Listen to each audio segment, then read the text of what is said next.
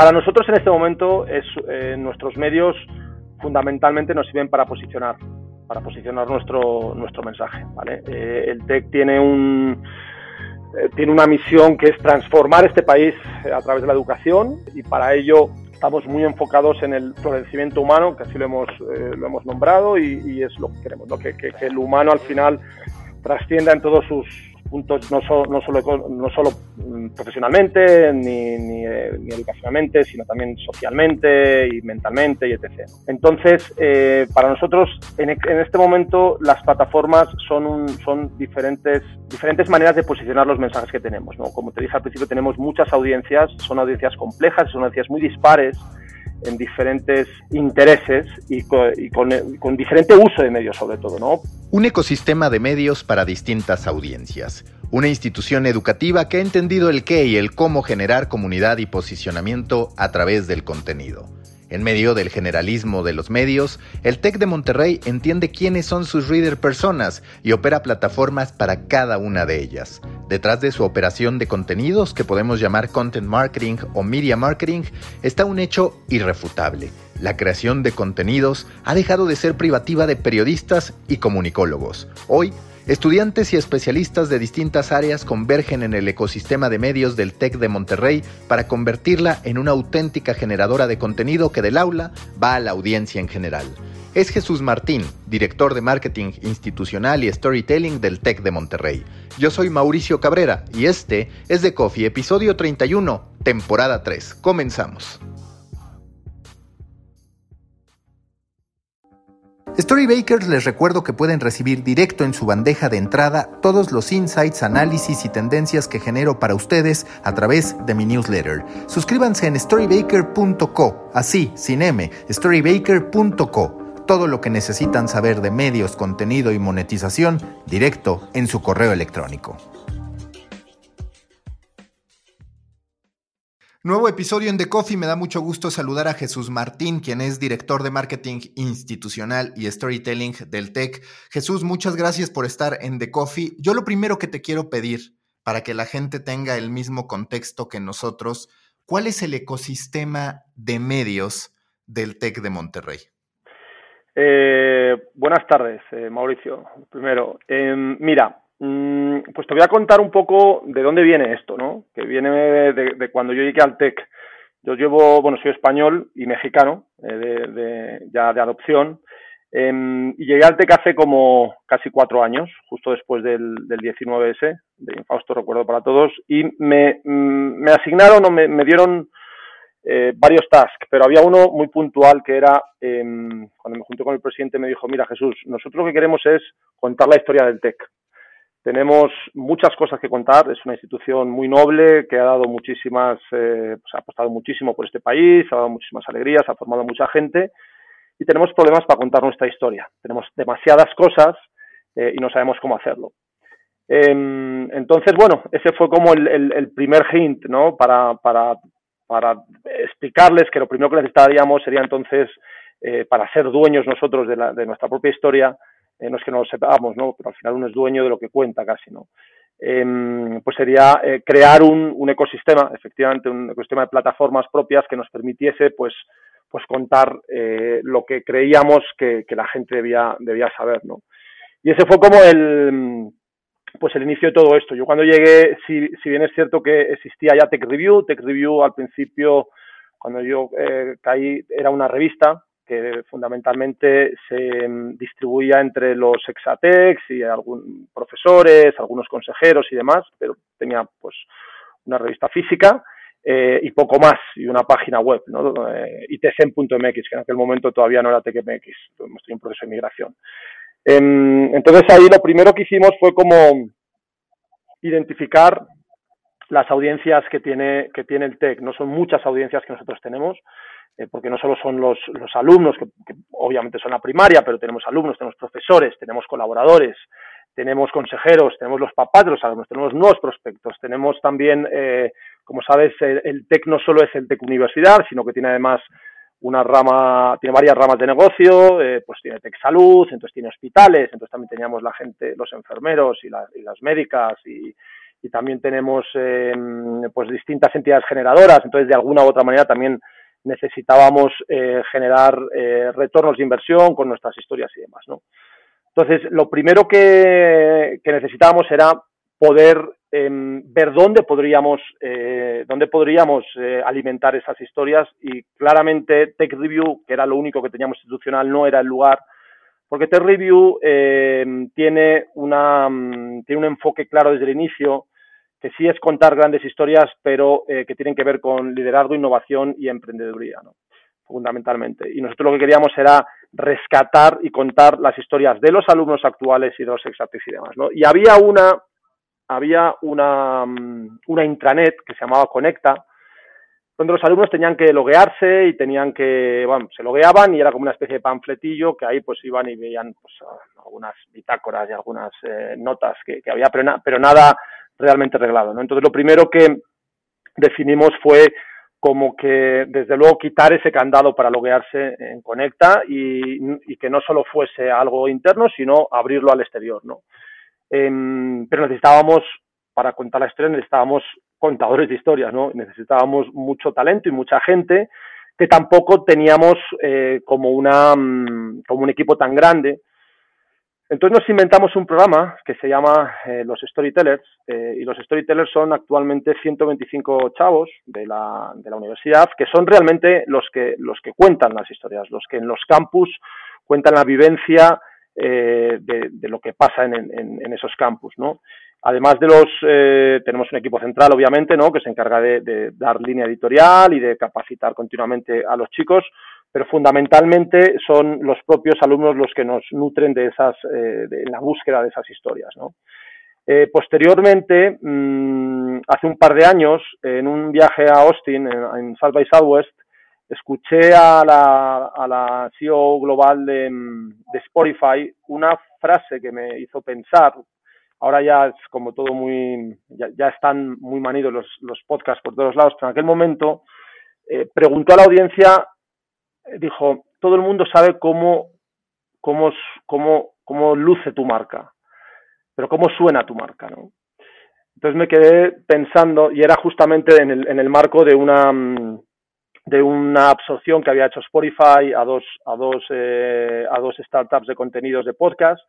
Y entonces ahí nos aventuramos y vimos que, que tal vez eh, el TEC también estaba listo para montar un ecosistema de, de podcast, de, plataforma de podcast, y creamos Tech Sounds, que luego hemos creado Tech Sounds Radio.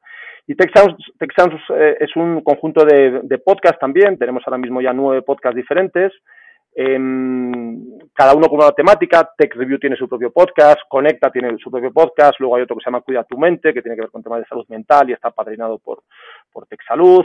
Eh, tenemos em, otro en territorio de negocios que es de Legade, tenemos otro con su permiso que es eh, en la escuela de gobierno. Eh, hemos creado también un ecosistema de podcast.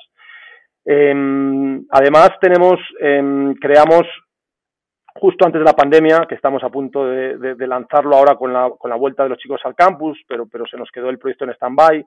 Creamos un ecosistema también de pantallas interactivas dentro de los campus, que son los T-Campus Screens, que nos permiten contar las vivencias y poder mostrárselas dentro de los, dentro de los campus, son pantallas interactivas, eh, que para, adecuarnos un poco a las nuevas realidades y empezar a sacar de los campus tantos pósters ¿no? y tantos panfletos que teníamos y lonas y etc. Eh, luego em, renombramos una, una, radio que teníamos en Monterrey que se llamaba Frecuencia Tech y ya forma parte del ecosistema de Tech Sounds, ahora es Tech Sound Podcast, ahora es Tech Sounds Radio. Em, y luego le dimos muchísima, eh, eh, muchísima relevancia a nuestra página institucional, a TKMX. ¿no? O sea que al final hemos, hemos creado como un, como un ecosistema de diferentes, de diferentes medios. Cada uno tiene una, pues un objetivo muy puntual y, tiene unas líneas editoriales muy puntuales, pero nos permiten de una u otra manera acercarnos y, y contar, eh, ahora sí, las historias de nuestras diferentes comunidades dentro, dentro del TEC. Cuando tú analizas la relevancia del contenido, ¿cómo qué la calificas dentro de esta estrategia que haces? Es decir, ¿es una estrategia de conversión, es una estrategia de mantenimiento? ¿Lo ves como una inversión en marketing o en realidad ya empieza hacer negocio, porque siempre está la disyuntiva, muchas veces están en los extremos, aquellos que no creen en el desarrollo de contenidos y en lo particular de medios específicos como avenidas para convertir, y otros que dicen el contenido y el desarrollo de estos medios es el camino para poder tejer una estrategia que incluso después ya no sea inversión, sino que sea un negocio. Pues mira, es, esa pregunta, digo, la pregunta es, es, la, la, eterna pregunta que no tiene una respuesta, ¿no? Porque mm, para nosotros en este momento es, eh, nuestros medios fundamentalmente nos sirven para posicionar, para posicionar nuestro, nuestro mensaje, ¿vale? Eh, el TEC tiene un, eh, tiene una misión que es transformar este país a través de la educación y para ello estamos muy enfocados en el florecimiento humano, que así lo hemos, lo hemos nombrado y, es lo que queremos, ¿no? que, que, el humano al final trascienda en todos sus, eh, en todos sus em, pues, puntos, no, no, solo, no solo mm, profesionalmente ni, ni, eh, ni, educacionalmente, sino también socialmente y mentalmente y etc. Entonces, para nosotros, en, en, este momento, las plataformas son, un, son diferentes em, diferentes maneras de posicionar los mensajes que tenemos. ¿no? Como te dije al principio, tenemos muchas audiencias, son audiencias complejas, son audiencias muy dispares en diferentes, eh, pues como, eh, pues como con diferentes intereses y, con, y con, diferente uso de medios sobre todo, ¿no? Porque tenemos desde consejeros, que es gente que gente ya grande, que tiene 60 años, hasta chavos de, ya no solo profesionales, sino desde prepa. Recuerda que el, el TEC de Monterrey arranca desde la prepa, ¿no? Entonces, tenemos que adecuarnos a, las realidades, a, la, realidad social y, tenemos que abrir cuentas de TikTok, por ejemplo, ¿no? O sea, al final el TEC también ha abierto una cuenta de TikTok, como no podría ser de otra manera, porque, porque ahí están varios de nuestras audiencias, ¿no? En este momento no estamos todavía en el, eh, no estamos todavía eh, en el momento de eh, capitalizar nuestros medios.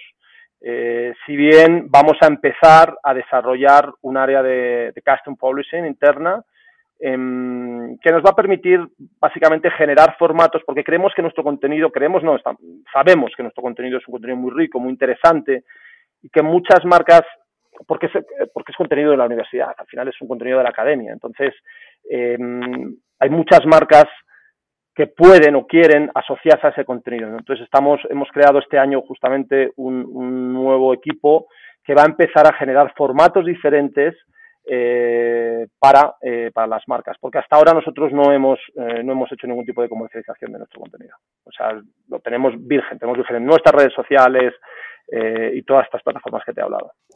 En el nuevo ecosistema de contenidos, de medios de comunicación, ¿qué tan poderosa puede ser una universidad? Porque yo muchas veces sostengo que las universidades tienen de manera natural una serie de atributos que los pueden hacer muy poderosos en un momento en el que más que la nota informativa, lo que la sociedad requiere son explicaciones, de ahí el periodismo explicativo y demás. Y una universidad, a final de cuentas, de manera natural, por definición, tiene a una serie de especialistas en cualquier categoría. ¿Qué es lo que tú has aprendido en términos de el TEC de Monterrey, no solo atendiendo a su audiencia, a sus reader personas lógicas, que son todos los que participan en el proceso educativo, exalumnos, alumnos, consejeros, maestros, padres de familia, de prepa que están pensando también en ir a universidad, sino incluso para la audiencia en general? ¿Puede el TEC de Monterrey en algún momento convertirse, o si es que desde tu perspectiva ya lo es, en un referente de este periodismo explicativo, en un referente de este periodismo en el que no se desconfía a partir de las intenciones que pueda haber, que siempre es una pregunta, una interrogante constante en torno a los medios de comunicación. ¿Ves al TEC y en términos generales a las universidades como potenciales nuevos grandes medios a partir de lo que construyan y de cómo lo hagan? Pues qué interesante la pregunta y, y desde luego creo que sí, y desde luego creo que ya lo estamos haciendo al final, en Tech Review, ya no como revista, sino como multiplataforma, porque hace años dejamos de imprimirla y, también apostamos eh, 100% en, en, formatos digitales, eh, es un referente eh, absoluto dentro de, pues dentro de, como te decía, de, de, temas de liderazgo, de temas de emprendimiento en México, ¿no? En, Conecta no hacemos tanta editorial, en, las notas simplemente mostramos de una manera mucho más aséptica los logros de, nuestros, eh, de nuestra comunidad. ¿no? Eh, Entonces, si hay un chico como hace tiempo que descubrió una fórmula que no había ni descubierto Newton ni tal, no sé qué, lo ponemos ahí encima y, luego a, través de las diferentes alianzas editoriales que tenemos lo, masificamos, ¿no? Pero, pero no tenemos, em, pero sí podemos y debemos además eh, ser muy em, muy honestos en la manera en la que nosotros comunicamos nuestra, eh, nuestra información. Este año, por ejemplo, en la pandemia, y es, imposible hablar de, lo que hemos estado haciendo sin la pandemia, em, pues eh, TEC de Monterrey, a través de TEC Salud, a través de todos los médicos y, bueno, pues de todos nuestros colaboradores eh, que, que han estado en primera línea de batalla, hemos estado continuamente eh, dando información, no solo a nuestra comunidad, porque nuestras, al final nuestras plataformas, si bien en un primer, eh, el primer objetivo es, llegar a nuestra comunidad, pues es imposible poner ¿no? como, como cotos a, lo digital y, ya de hecho más del 50% de nuestra audiencia es audiencia que no está relacionada con el TEC y que nos lee. ¿no? Em, y efectivamente nosotros eh, de alguna u otra manera tenemos que eh, explicar y, lanzar contenido al mercado eh, que, sea fiable. Y por supuesto estamos asociados a todo tipo de iniciativas eh, contra los fake news y bueno, pues, para nosotros es, es, vital esa parte. ¿Qué has descubierto, qué han descubierto al momento de ir desarrollando estas propiedades? Porque por un lado representa una gran fortaleza, claro, el tener estudiantes, exalumnos y demás, pero también es cierto, sobre todo en el momento en que eres estudiante, por ejemplo, el estudiante de prepa o el estudiante de universidad, en el que quizás no quieres ver tanto algo que huela a universidad. Es un rechazo natural que muchas veces tenemos en la cabeza, más allá de que podemos estar orgullosos de que estamos estudiando ahí.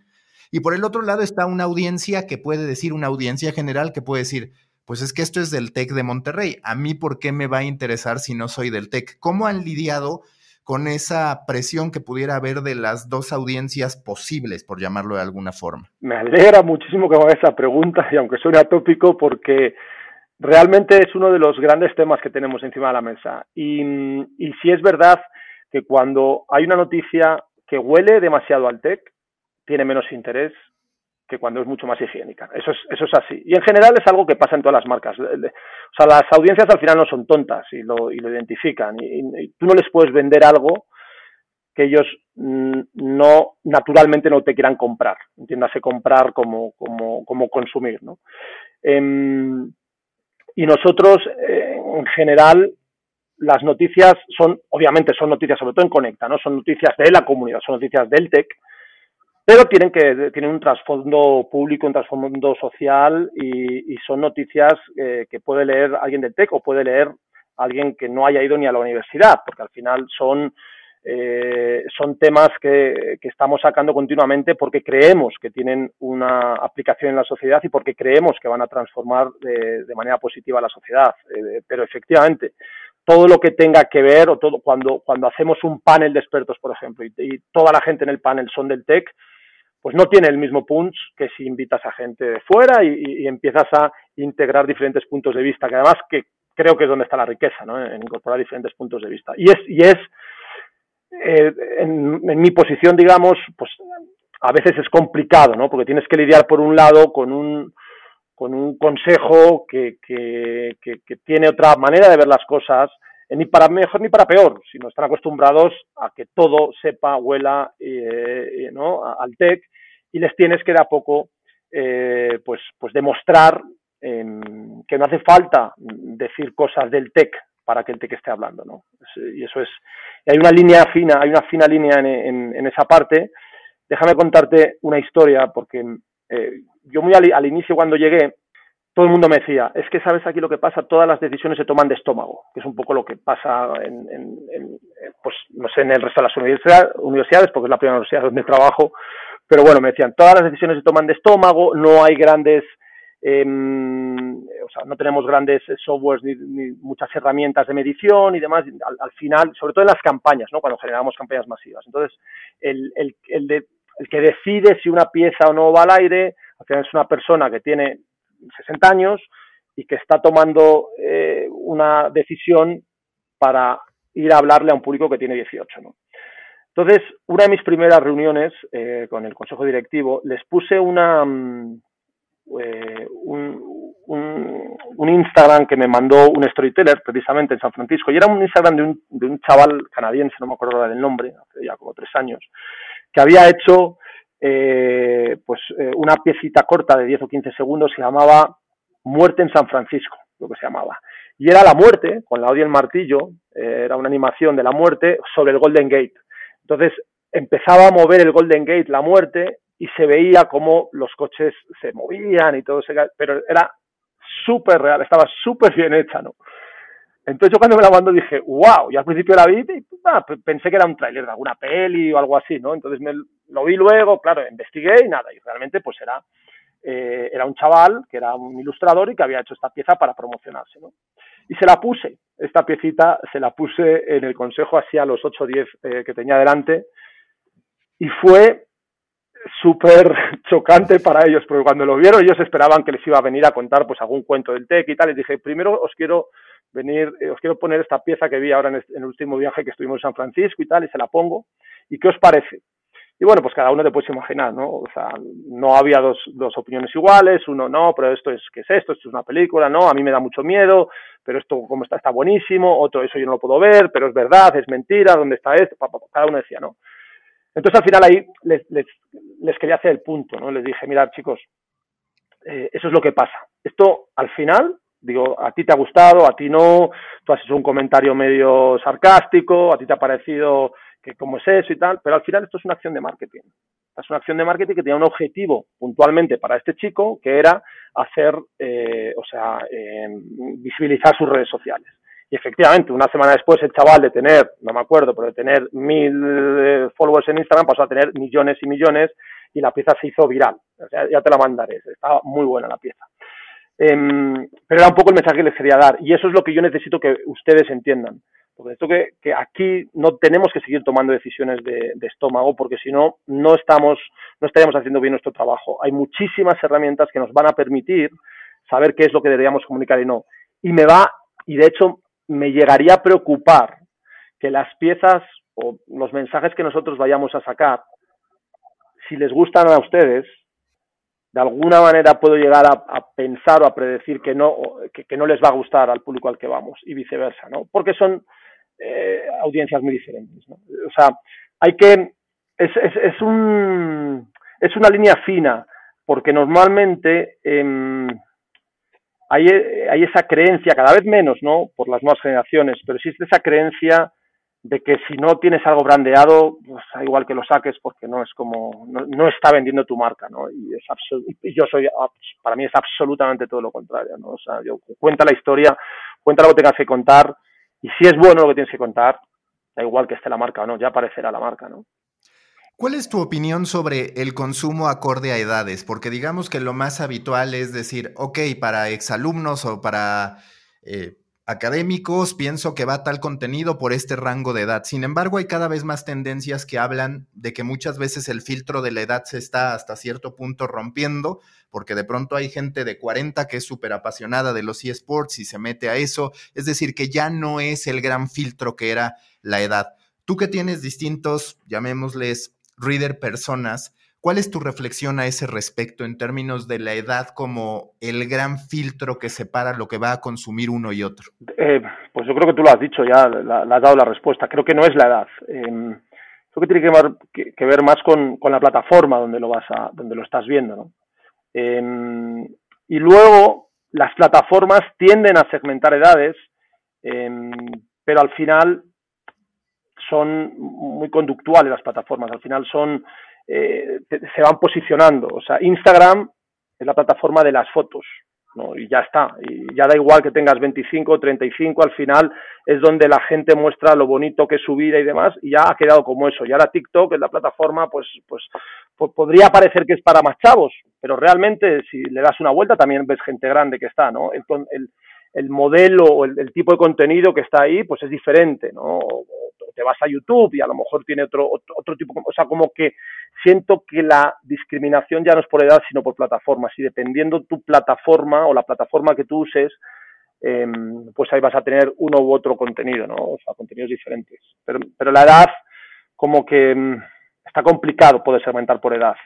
Aparte que están muy, como que tenemos los marqueteros una necesidad casi, casi enfermiza de, de, nombrar todo, ¿no? O sea, como que no, no puede pasar un año sin que no aparezca una nueva generación. Hay más generaciones casi que años ya, ¿no? Entonces ahora son los millennials, pero no, ahora son los Z, no, ahora son los X, no, pero ahora son los nativos digitales. Entonces, como que continuamente necesitamos hablar de, de generaciones y buscar como diferencias entre unos y otros. Y es muy complicado porque, porque al final hay, hay una parte importante que no nos podemos olvidar, que es el contexto de las cosas, ¿no? O sea, al final eh, tu mismo contenido eh, puede tener mayor o menor relevancia dependiendo del contexto donde, donde lo des, ¿no? Mira, fíjate ahora que, está como, eh, decía Senfield en uno de sus capítulos, uno de sus monólogos al, al inicio, que mm, decía, es increíble que todo lo que pasa en el mundo cabe en la primera página del periódico. Y es de hecho lo que lo único que pasa en el mundo no como que lo que pasa lo que está después del front page ya no ya no es relevante no solo las dos o tres noticias que salen en primera página no es un poco lo traigo a colación por lo que ha pasado ahora mismo por ejemplo con los Juegos Olímpicos no y, con el caso de Simone Biles. Eh, pues la mujer pues explotó justamente no en, en, el medio de los Juegos Olímpicos de la mayor competición mundial con la presión ta ta ta ta, ta y hizo el tema de la salud mental lo hizo como palpable al más media cuando ha habido otros cientos, miles de casos eh, de gente que ha estado durante los últimos años hablando de estos temas. Em, nosotros durante la pandemia justamente eh, tuvimos como muchísimas iniciativas alrededor de, la mente, ¿no? Porque entendíamos que iba a ser como, como ha pasado, ¿no? Que iba a ser el gran el gran tema, ¿no? O sea, realmente cómo, cómo salvar todo este, todo este caso la pandemia con, eh, con, algo que nos, con este conflicto tan enorme que hemos sufrido todos, ¿no? Y el contexto te hace que seas más relevante o no. En, en, muchas ocasiones, ¿no? Entonces, en este caso, por ejemplo, esto de Simon Biles ha sido porque en los Juegos Olímpicos ha, tenido ese altavoz que ha permitido eh, eh, pues, pues ponerla en otra poner de nuevo, y ahora sí, el, tema de la salud mental, ojalá que, que for good, ¿no? Eh, en primera línea, ¿no? Y que además, y esto solo lo digo como reflexión, abre otro punto del que escribía, que son los matices, porque digamos que con Simon Biles todos aplaudieron el hecho de decir, fue valiente, hizo lo correcto, está primero el bienestar de la persona que el éxito deportivo, pero no necesariamente se va a actuar así ah, con todos. Es decir, si un futbolista llega y dice, yo no voy a participar porque me siento estresado, le van a venir críticas. Y ahí viene pues un, nuevo nivel en términos de la discusión sobre cómo se hace contenidos en medios de comunicación, que además me imagino que para ustedes es algo recurrente, siendo además universidad, más allá de que pueda o no tener la marca del TEC de Monterrey, debe ser uno de los puntos más complejos en una sociedad tan sensible, por llamarlo de alguna manera. Totalmente. Nosotros tenemos que medir cada adverbio que ponemos, porque justamente por eso, porque hay, hay pues te contaré, hace, hace poco tuvimos un, uno de nuestros podcasts en Tech Review, justamente, el titular hablaba de, de pues de equidad de género y hablaba de, transgénero y demás, ¿no? Y, y se le fue al que, al que escribió el titular y ponía eh, masculino, femenino, mejor no binario, ¿no? Y, puso mejor no binario y se equivocó al poner el mejor no binario que, que podía dar lugar a, eh, a que ya nos estábamos posicionando de alguna manera, ¿no?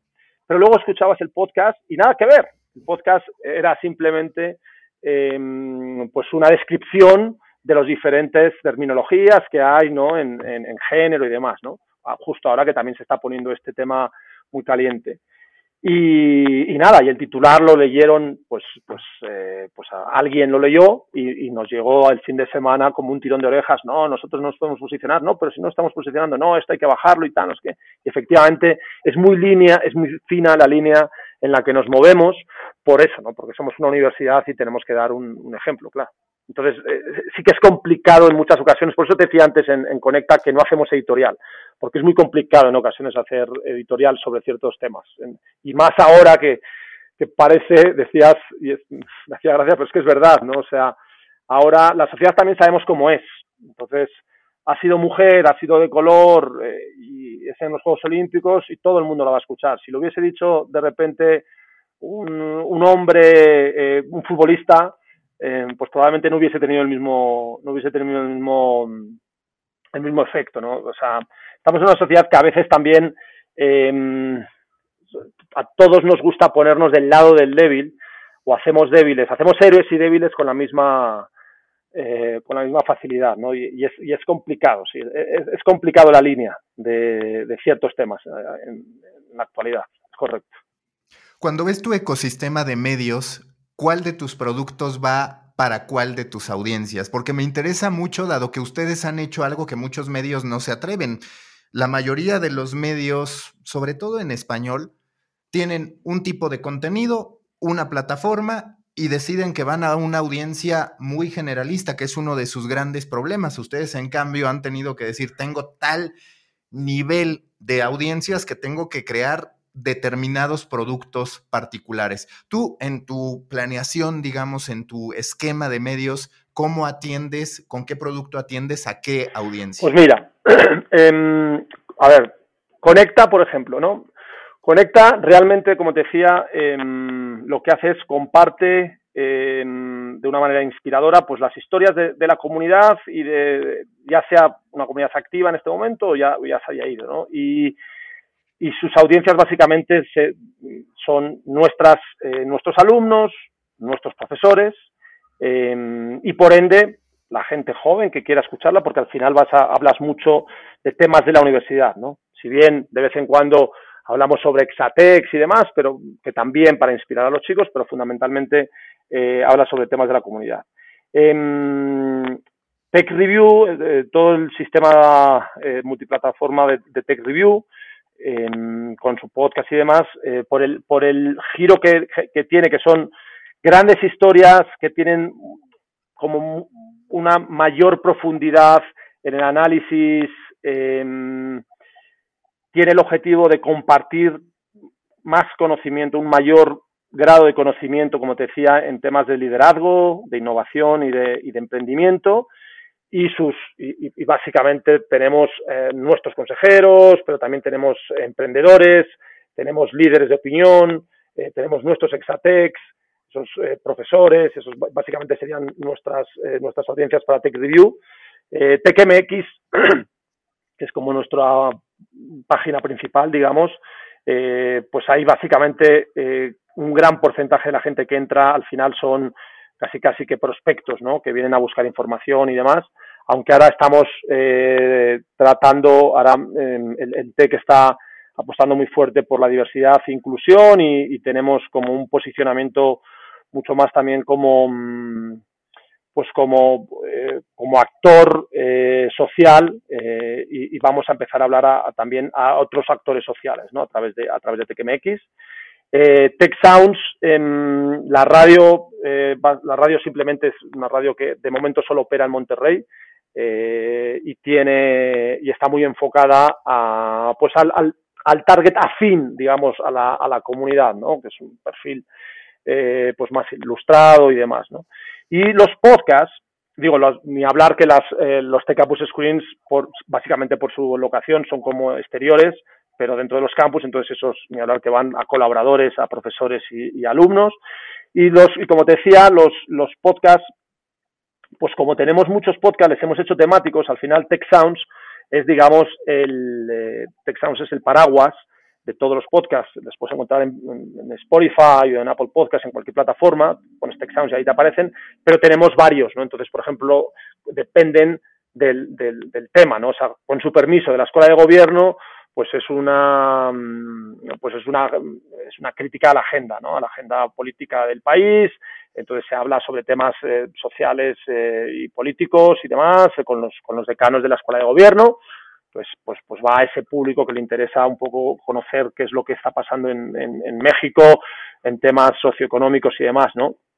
Tenemos, por ejemplo, hay, tenemos varios podcasts en inglés, uno que se llama The World's Greatest Challenge, que eh, se le hace nuestro, nuestro vicepresidente de comunicación, precisamente, Rodolfo Rubio, y, y ese, básicamente lo que hacemos ahí es como que cuando vienen grandes eh, pensadores a los distintos eventos del TEC, pues este año, por ejemplo, ha estado Yuhail Nahari o, Friedman del New York Times y demás, ¿no? Pues cuando vienen acá a México a cualquier evento, a, consejeros, al Congreso de Innovación Educativa, o a los que vengan, han venido varios premios Nobel y demás, pues básicamente tenemos una charla eh, amena con ellos, eh, partiendo de sus, eh, partiendo de, lo que ellos hagan, ¿no?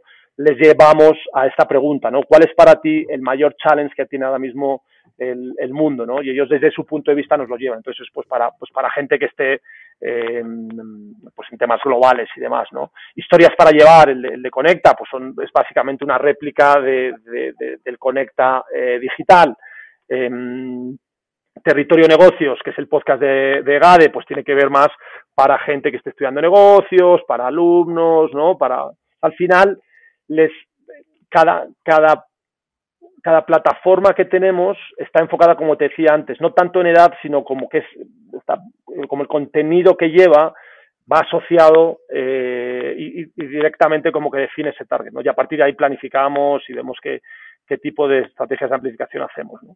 En tu funnel de conversión, ¿dónde sitúas ya no al contenido, sino a los medios? Porque siempre está este debate de decir, oye, ¿habrá hecho bien HubSpot comprando de Hustle o no necesariamente? Desde tu perspectiva, ¿retiene, hace comunidad más que convierte, más que genera ese primer contacto?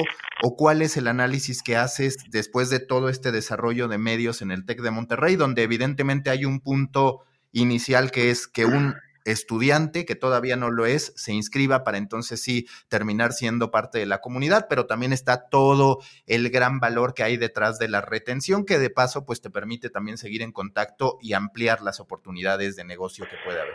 Pues depende, porque como te decía, en, principio son para posicionar el TEC, es para contar la historia del TEC, ¿no? Y de sus diferentes eh, pues iniciativas, disciplinas, unidades que tiene pero de repente a veces también baja el funnel a, a, una consideración o una conversión. O sea, de hecho este año, por ejemplo, eh, pues, pues Admisiones Nacional nos, nos pidió incorporar dentro de, del, digamos, del pipeline de, de acciones a hacer eh, en las campañas de en las campañas de, de, captación nos pidió incorporar Conecta como, como pues como una como una pata más del mix de medios, ¿no? O sea, y al final, pues, eh, ¿por qué? Porque hay mucha gente, hay muchos chavos que, que está bien que escuchen algo diferente y no solo vean la oferta académica, ¿no? O sea, de hecho es, es mucho más relevante para ellos. Al final, tú lo has dicho, ¿no? Nuestra función como, como marqueteros es persuadir, punto, para hacer una, ¿no? una acción, para conseguir que la otra persona, el que esté enfrente leyendo, escuchando, viendo, eh, consiga una acción. Eh, para mí la acción de, consumir ese contenido ya es suficiente, ya es relevante en este momento. Eh, no, no, porque para, la atracción per se, para, para la conversión, para que luego te compren un boleto de sorteos T que, te permita dar una beca más o demás, ya hay otras, hay otras eh, campañas mucho más, otras iniciativas mucho más ad hoc, ¿no? Eh, pero las, las plataformas de tech media per se, como tal, eh, yo te diría que está en la parte alta del funnel. O sea, y eso nos permite también, la verdad, eh, tener mucha más libertad. O sea, no, no, no tenemos ese, ese, yugo de la conversión continuo que, que, es que yo que vengo del, del, mundo mercantilista puro y duro y he trabajado en N marcas de consumo masivo, hay una diferencia. Y de hecho fue uno de los grandes, eh, una de las grandes razones, uno de los grandes factores por los que me moví y abandoné de alguna manera como el, el el mundo mercantilista y, me pasé a un mundo un poco más humanista, ¿no? Para poder contar las historias con otro enfoque, un poco más, más honesto, como te decía antes. Y hablando de esta red de estudiantes que ustedes califican bajo el nombre de storytellers, ¿qué tanto depende esa producción y, eso, y ese interés de que sean comunicólogos, de que sean marqueteros? ¿Por qué lo digo? Porque hoy sabemos, cualquiera puede crear contenido, hoy puede ser más útil incluso que un estudiante de relaciones internacionales explique algo a que lo haga un estudiante desde su ámbito de comunicación o periodismo que no necesariamente tiene tanto contexto de RI. ¿Ustedes cómo han manejado eso en términos de la variedad de storytellers que puede haber? ¿Y qué hacen para que cuando no son, pues, comunicólogos o en este caso marketing, que también suelen estar empapados del tema de creación de contenidos, veracidad, metodología y demás, sí incorporen esas herramientas a aquellos que no ah, es que lo primero que te tengo que decir es que no son para nada comunicólogos. De hecho, a lo mejor hay un 5% como mucho eh, de, la rama de, marketing o de comunicación. Tenemos gente, ingenieros, eh, médicos, eh, cualquier físicos, cualquier tipo, cualquier tipo de personaje que te puedes imaginar. De hecho, nosotros lo que hacemos realmente es tenemos convocatorias y, este año creo que vamos con 125, el año pasado eran 130, pero por ahí estamos siempre, ¿no? Todos los años. Hacemos convocatorias los storytellers pueden estar como nosotros hasta pueden estar con nosotros hasta tres años, o sea, y realmente casi todos, una vez que entran, como que repiten, ¿no? Cuando entran en, semestres más avanzados, pues ya a lo mejor la presión por acabar el curso y tal, no sé qué, tienen que, tienen que, tienen que irse y demás, pero en general todos, todos repiten. Y nosotros nos encargamos de estar capacitándoles continuamente sobre mm, técnicas para escribir en digital, los que, porque al, final es lo que tú dices, o sea, para manejar un iPhone y para hacer una buena foto, eh, todo el mundo más o menos tiene ciertos eh, conocimientos, ¿no? Nosotros tratamos de profesionalizar ese conocimiento eh, y traemos a gente de la industria a que les a que les capacite sobre edición, los que quieran enfocarse más en edición, eh, sobre, mm, no sé, hacer ilustraciones, los que quieren hacer más, eh, ir más por el lado de infografías y demás. Y luego ellos mismos se van especializando, ¿no? Y hay algunos que les gusta mucho más escribir, a otros les gusta más la foto, a otros les gusta más, eh, pues eso, hacer como cualquier tipo de infografía o videos o etc., ¿no? O sea, pero estamos continuamente, hay como dos o tres capacitaciones, creo que son tres capacitaciones anuales obligatorias que tenemos con ellos, Em, y les damos un recorrido por las diferentes eh, pues eh, ramas que tienen que, entender ¿no? y luego a los campus a, los que son digamos sus líderes directos en el día a día en los campus pues nosotros tenemos un equipo central que les coordina eh, pues de la misma manera no les, les damos cursos sobre cómo escribir para pues para tener un mejor SEO que, mm, cómo deben ser las cabeceras, eh, escribir en primera persona o en tercera persona, etc, etc, etc. Tratamos de que todo tenga una cierta uniformidad, pues para, pues para que las, eh, para que las noticias lleguen más y demás. Pero para nada eh, son, no, no, no, no, tienen el perfil de comunicólogos, para nada. Mira, este año me decía Ana, Ana, Torres es la, la líder de, de, Conecta y TechReview, de hecho, es la que lleva las dos, las dos plataformas y Storytellers, o sea, es la líder de esas tres plataformas, eh, me decía que este año eh, hubo como un 8 a 1, en, o sea, como que teníamos 125 plazas y se inscribieron como 800 y pico alumnos y, en fin, o sea, como que continuamente nos llegan, hay, porque es un programa que es muy querido dentro del TEC, ha empezado ya cada vez a tener más, eh, como, como más relevancia, los chicos sienten mucho eh, sienten mucha pertenencia, les hacemos las gorras y las camisetas y entonces van por los campus, ellos como que se sienten parte, son parte realmente de, nuestras plataformas y, para ellos está la verdad que es súper chido. ¿Y cómo mantenerse atractivo, como tú lo dices, ahorita ya hablaste de algunos goodies y demás, para los estudiantes? Es decir, hoy hablamos de una época en la que todos queremos un lucimiento, un una notoriedad individual bastante marcada en términos de yo lo hice, yo gané mis seguidores, lo hago por mi cuenta dado que el medio no me paga lo suficiente o dado que la universidad pues es la universidad y ahí se va a quedar y demás. ¿Cuáles han sido las estrategias que ustedes han construido para que eso pase? Y segunda pregunta, ¿a qué atribuyes que sea bajo el porcentaje, la participación de estudiantes de comunicación? Pues a ver, em, nosotros, como te digo, mucho, para, para que ellos se sientan parte, les hemos hecho parte, básicamente. Eso ha sido como, em, mira, de hecho en mi equipo, en el equipo de marketing y comunicación, para, para hacerte un poco más grande el, punto y no solo de los storytellers, eh, somos a nivel nacional pues casi 400 personas. Y de esas 400 personas tenemos estos 125 storytellers y hay otros ciento y pico eh, entre un campus jobs y, interns, ¿no? Que también son chavos de la universidad. O sea que al final, yo de un equipo de 400, ponte, debo tener como 300 personas que son alumnos, ¿sabes? O sea, es como que, pero porque les haces parte del tema. O sea, yo se lo digo muy claro a mis equipos, digo, no quiero ver a un chaval haciendo una fotocopia porque vosotros cabrones no la queréis hacer, ¿sabes? O sea, al final ellos tienen que ser parte y ellos al final son los que están más conectados con ellos mismos para contar sus historias. ¿no? Eh, luego hay un sistema de recompensas, o sea, ellos por el reciben o bien una compensación simbólica, no, no, no, tiene nada, o sea, no es económicamente por lo que lo hacen, o sea, no, tiene nada que ver con eso, em, pero al final y por una evaluación que tenemos también, unos criterios de evaluación que tenemos con sus líderes en los campus y demás, em, al final pueden acceder a cierto tipo de, eh, de premios, ¿no? de recompensas, le llamamos las recompensas de los storytellers, pero que básicamente son viajes. O sea, al final del año hacemos, eh, dependiendo de dónde, de, sus diferentes, em, dependiendo de sus diferentes calificaciones que hayan tenido y tal, que básicamente es en el compromiso fehaciente de que están con nosotros trabajando y demás, ¿no? Porque una vez que entran con nosotros están, em, pues son viajes, no sé, a Estados Unidos, a San Francisco, y les llevamos a Silicon Valley y hacemos una visita guiada a Google, luego vamos a Facebook y luego vamos a las oficinas de Uber o de Airbnb o entonces les damos a elegir varios viajes, ¿no? Y todos los años, ahora ya con la pandemia, este tema, eh, los últimos dos viajes les hemos tenido que cancelar y se cambiaron las recompensas pues fundamentalmente por, por, equipamiento electrónico y demás, pero son viajes, o les llevamos a Nueva York y entonces les hacemos un curso de fotografía, o les llevamos a, a publishers a que conozcan allá, ¿no? O sea, como que siempre todo tiene que ver con el mundo del contenido.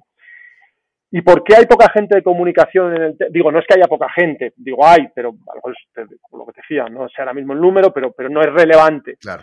Pues porque al final, es que, es que tú lo has dicho, ahora cualquiera agarra el teléfono, cualquiera es un entertainer, ¿no? Cualquiera cuenta su vida personal, entonces cuando le das la oportunidad de contar algo más que lo suyo dentro del dentro de la universidad de la que son parte y en la y que es su alma mater y en la que están todo el día con sus amigos y haciendo deporte y yendo a eventos artísticos y demás, porque hay una hay un ecosistema de actividades dentro de la universidad tremenda que se llama Life y es como muy extenso, pues, al final entre ellos mismos se, se, pasan la nota y se hablan unos a otros y, entonces como que no nunca limitamos eh, o nunca discrecionamos por la por la carrera donde estaban, entonces como que realmente es porque todos en general tenemos un storyteller dentro, esa es la realidad, o sea, eh, así, así ha evolucionado la, la, humanidad, la humanidad ha evolucionado contando historias, ¿no? Y, todos lo, somos. De hecho, ha habido varios casos de chicos eh, que han entrado en otra universidad y después de pasar por Storyteller, como que cambiaron su rumbo. Y, y, han cambiado, viste que hoy uno hace una carrera y luego al final trabajas de lo que trabajes, ¿no? Entonces tenemos varios casos eh, de los últimos semestres de gente que está haciendo una, una carrera y cuando sale dice, ¿sabes qué? Me equivoqué, pero bueno, ya he acabado y ahora ya me, quiero seguir dedicando a esto, quiero seguir eh, adentrándome cada vez más en el mundo de las historias porque me fascina y tal, ¿no? Y para nosotros la verdad que es un orgullo que, que los chicos se, se sientan así, ¿no? Y con estas tendencias dirías entonces que habilidades, metodologías de comunicación e incluso de marketing tienden a ser parte de un tronco común deseable para cualquiera, es decir, que a todos les enseñen a contar historias, porque hoy, en efecto, si tú eres un ingeniero y hablas, creas contenido sobre tu rubro, te puedes convertir en alguien calificado en esa industria y como esos, varios casos. En todas las industrias hay esas oportunidades. ¿Ves comunicación y marketing tendiendo a ser parte de troncos comunes? No sé si, no sé si tanto como, como ser parte de un tronco común de una universidad, pero sí creo, así firmemente a pies juntillas, que todos de alguna manera tenemos, tenemos esa facultad, porque al final el storytelling da igual lo que tú hagas en la vida, eh, una parte muy importante de, de, cómo lo hagas o de, lo que, o de, los éxitos que vas a conseguir es, eh, se basa en la forma en, lo que, en la que vas a contar tu historia. Eso es así. O sea, da igual que seas un ingeniero, que seas un abogado, un médico o un economista, ¿no? O sea, al final yo soy economista y nunca trabajé en un banco, ¿no? nunca trabajé en, finanzas y aquí estoy contando historias a, a, diestro y siniestro. Y es que es algo intrínseco a, a nosotros, ¿no? Es parte, eh, es parte, sí que es un elemento central, storytelling sí que es un elemento central a la, a la, a la, pues, pues a la existencia humana, ¿no? Desde, desde allá, desde hace 27.000 años descubrieron las primeras pinturas rupestres, ahí ya estábamos contándonos historias, ¿no? Y al final las historias, hay, hay, muchas eh, maneras de verlas y tal. Para mí, es, para mí son tan relevantes o tan importantes el storytelling porque creo que las historias son importantes, no, no importantes, son necesarias para vivir, porque nos dan sentido de pertenencia y nos ayudan a establecer nuestra identidad. Eso es un punto importantísimo. Eh, por otra parte, nos permiten ordenar la información. Nuestro cerebro trabaja mejor con historias. Ahí encuentra los patrones. Para, en las historias encontramos el, patrón que nos permite transferir conocimiento y compartir ese conocimiento, ¿no? transferirlo y compartirlo. Y además, que esta es la parte más, bucólica y más linda, nos dan el, poder de ayudar a la gente. ¿no? Al final, eh, y, en esa ayuda, generar esas dosis de felicidad en nuestras vidas. ¿no? Entonces, creo que todos de alguna u otra manera tenemos un, storytelling un storyteller dentro em, y efectivamente, digo, no sé si llegará a ser un eje troncal dentro de las diferentes materias, ¿no? Un, uno que estuviera en el laboratorio, no sé qué tanto le va a interesar, a lo mejor que le, que le, que le enseñen a, a, contar historias, pero debería haber, eh, todos en algún que otro momento lo necesitan, necesitan eso porque, mm, porque tú sabes, ¿no? Al final eh, las redes sociales eh, se basan en que todos, arquetípicamente, todos los humanos nos podemos dividir en dos personas, dos tipos de personas, los que vemos y los que queremos que nos vean, ¿no? Entonces, los que quieren que les vean, los exhibicionistas, ¿no? Exhibicionistas y boyeristas, ¿no? Que yo digo. Entonces, los exhibicionistas, sí o no, o sea, sí o sí al final van a tener que contar las historias, porque de eso va a depender tener más followers y que le sigan más, y etc, etc, etc. Y los boyeristas, que entre esos me incluyo yo, pues bueno, pues nos puede interesar o no contarlas, ¿no? O podemos eh, poder, o sea, podemos contarlas mejor o no, porque al final lo que nos gusta es ver lo que hacen otros, ¿no? Entonces, como que esa, esa división está, está muy clara, por lo menos bajo mi punto de vista. Yo siempre se lo digo a mis amigos, ¿no? Cuando me dicen, pero tal, digo, es que todas las redes sociales, si os fijáis, es eso. Y todos al final se quedan pensando y dicen, ah, pues es verdad, ah, pues yo soy exhibicionista. Bueno, pero también veo, ah, pues sí, sí, pero al final te pones en una de las dos. O ves o quieres que te vean, no, no hay más. O sea, y, así es, y así son todas. Así es TikTok, así es Facebook, así es Instagram, así es YouTube, así es todo. Recta final de, de Coffee. ¿Por qué la decisión de ahora editar In-House Tech Review? ¿Qué te lleva a esto y cuáles son las ventajas que ves a esta alternativa de ustedes editar directamente la publicación? Pues mira, Tech Review, la, la, verdad es que la, la relación con, con, Grupo Expansión ha sido formidable estos años, llevamos cuatro años con ellos y ha sido maravillosa, o sea, no, nada que, que, que, objetar, hemos tenido un éxito que no estaba en, en nuestros objetivos, eh, Tech Review como revista ha tenido muchos, ex, muchos premios los últimos años. Eh, de hecho, fuimos la primera revista en ganar en los SPD Awards en Nueva York y hemos ganado cuatro años seguidos eh, diferentes categorías. Eh, en general, eh, ha tenido una, una, una, factura de elaboración muy hermosa. Ha sido una revista muy, muy linda. Pero hace, pues justo antes de la pandemia, tomamos la decisión de, eh, también por costes, ¿no? Y, un poco también por ser un poco más coherente con lo que decíamos y, la realidad de, de tirar 100.000 revistas que hacíamos eh, en papel y, mandárselas a consejeros y a papás de familia y alumnos, dijimos, espérate, estamos haciendo bien también tanto papel eh, cuando esta revista tenía un objetivo que era posicionar ¿no? y vincular. Digo, vincul la vinculación sí la hemos conseguido muy fuerte a través del papel, pero el posicionamiento realmente lo estamos consiguiendo en digital. ¿no? Entonces ahí como que ya migramos, primero redujimos bastante el tiraje, luego lo bajamos en todo el tiraje, y entonces los últimos, el último año eh, realmente ha sido todo digital. Entonces, expansión, eh, si bien editorialmente han sido la, la, la, guía durante estos años y mucho del equipo de expansión se viene con nosotros. O sea, realmente eh, su gran razón de ser era eh, el papel, ¿no? Al final es un, es un publisher eh, y era la impresión de la revista. Cuando dejas de imprimir revistas, pues tampoco tiene mucho sentido estar em, pasando em, la línea a un equipo que esté operando bajo otra entidad cuando realmente eso ya lo estás haciendo tú, ¿no? En el día a día. Y, hoy ellos se encargaban de, digamos, de cierta parte de, Tech Review, pero nosotros ya estábamos eh, gestionando internamente todas las redes sociales, estamos gestionando el podcast de Tech Review, en, en fin, ya estábamos eh, nosotros haciendo varios formatos y era como que pues como que cuando sientes que tienes que dar un paso más, ¿no? Y decir, mira, vámonos, eh, creemos que hemos llegado hasta acá, está buenísimo, eh, y el siguiente paso, pues es, eh, pues ya que nosotros tomemos la cachucha entera y, empezar a integrarlo con el equipo de Conecta Nacional y empezar a buscar sinergias por ahí, ¿no? También.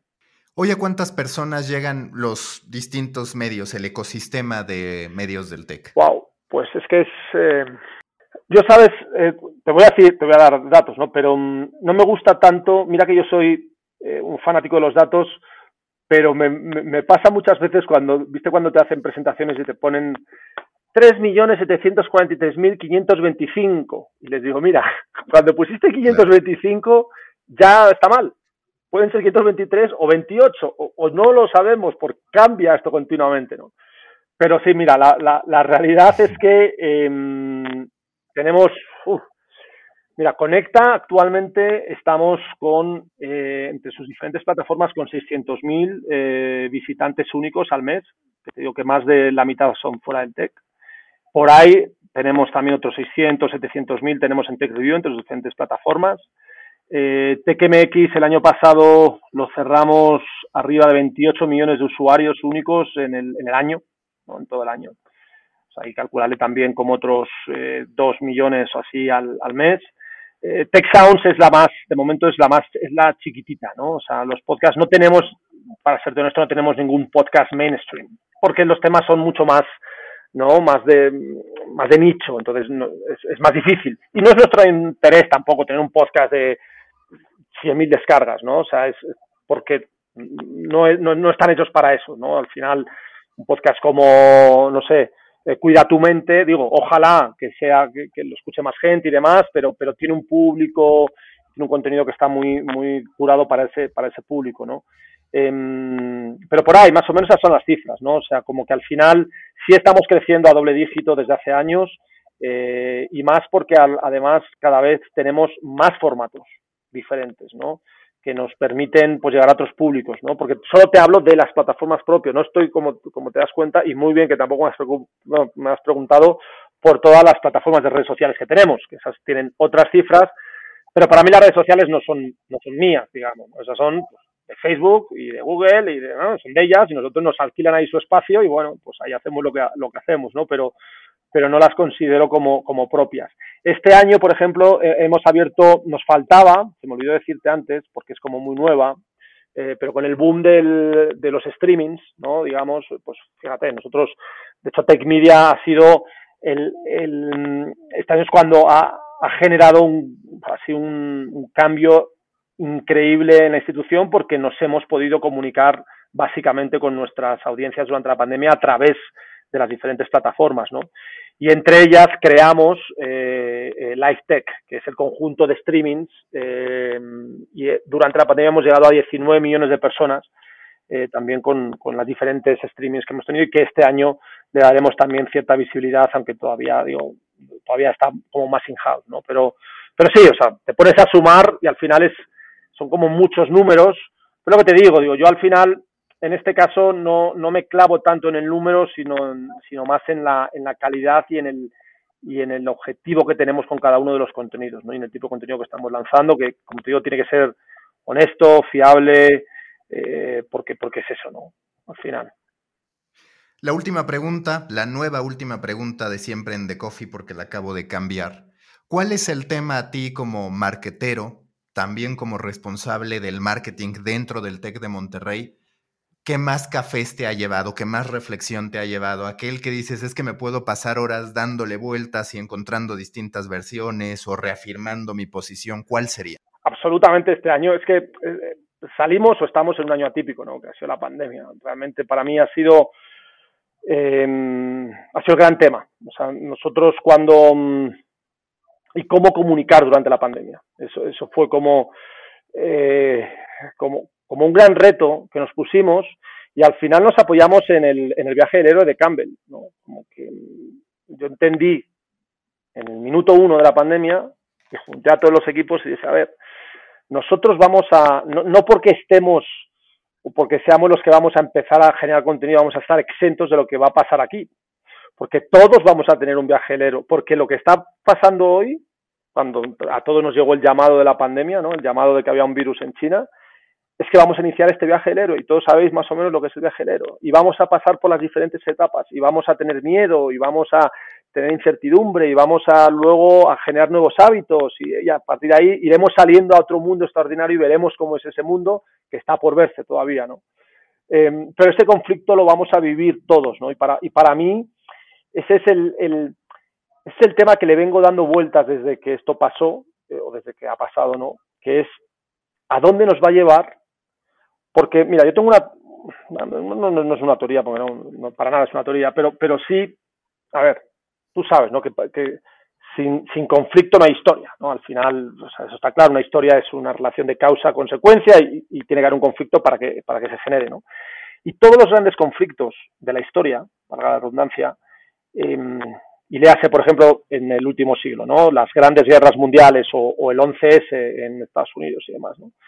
Generaron, los grandes conflictos generan cambios porque porque son grandes conflictos y al final generan un cambio que tiene que ver con cambios sociales, culturales, etc., etc., etc. Pero todos esos cambios que se generaron, o todos esos conflictos, dieron solo, o sea, fueron conflictos de un grupo reducido de personas, se entiende así un grupo reducido de personas. O sea, realmente en las guerras los que tuvieron un gran conflicto fueron los que estaban en el frente de batalla en las en el y luego generó pues toda eh, la, o sea, todo el desarrollo industrial en Europa después de la Segunda Mundial, etc, etc, etc. O, por ejemplo, en CS, los que tuvieron gran conflicto fueron los que estaban en las torres, o luego los que estuvieron en, en, el metro de Madrid, o los que estuvieron en los cafés de París, o en los, o en los autobuses de Londres, etc, etc, etc. Y a todos nos afectó el conflicto porque hubo cambios en seguridad, en los aeropuertos, en, en temas religiosos, en fanatismos, etc, etc, etc. Este conflicto de ahora, la gran diferencia de la pandemia es que no es un conflicto, son 7.000 millones de conflictos, porque hay 7.000 millones de historias diferentes y cada uno hemos vivido la pandemia distinta, entonces no hay dos iguales. O tú la habrás vivido diferente a, a, tus papás o a tus primos o a amigos o yo tal todos las hemos vivido diferentes. Unos perdieron el trabajo, otros estuvieron sobrepasados de trabajo. Unos tuvieron el virus, otros no. en fin, cada uno hemos vivido, lo hemos vivido de una manera distinta. Em, y, viendo la magnitud de los cambios sociales que se generaron con los otros grandes conflictos de la historia, no alcanzo a imaginar el camino que estamos iniciando eh, en este momento, ¿no? Porque ya lo estamos viendo, ya estamos viendo que hemos cambiado probablemente si no hubiese habido pandemia, eh, de repente a lo mejor esta, esta charla la hubiésemos tenido eh, frente a frente, en un mismo lugar, físico y demás, ¿no? Y hoy ya es como muy normal que lo hagamos a través de, a través de lo virtual, ¿no? Eh, pero la manera de relacionarnos, la manera de trabajar, la manera de, de, de viajar, todo absolutamente está cambiando a unos niveles que todavía no, no, no, no, alcanzo a entender. Y eso es algo que continuamente me trae dando vueltas a la cabeza porque no, no, sé si no estoy listo para saber lo que viene, pero sí que sí que preveo que se vienen unos cambios que estamos, como decía Churchill, al principio, eh, o sea, al final del principio, ¿no? O sea, cuando entonces veremos a ver hacia dónde va esto, porque porque sí creo que los que los cambios eh, que va a haber como sociedad van a ser mayúsculos, ¿no? Y, se, y se, los estamos empezando a palpar, eh, pero todavía estamos scratching the surface. Todavía queda muchísimo por, por, por, ver. Jesús, muchísimas gracias y mucha suerte con tu historia y con la del pues Muchísimas gracias a ti, Mauricio, por estos minutos y un placer. Busca la próxima semana un nuevo episodio cargado de emprendimiento, endulzado con grandes historias y narrado por grandes storytellers. Suscríbete a The Coffee, un podcast de storytellers para storytellers, un producto de Storybaker por Mauricio Cabrera.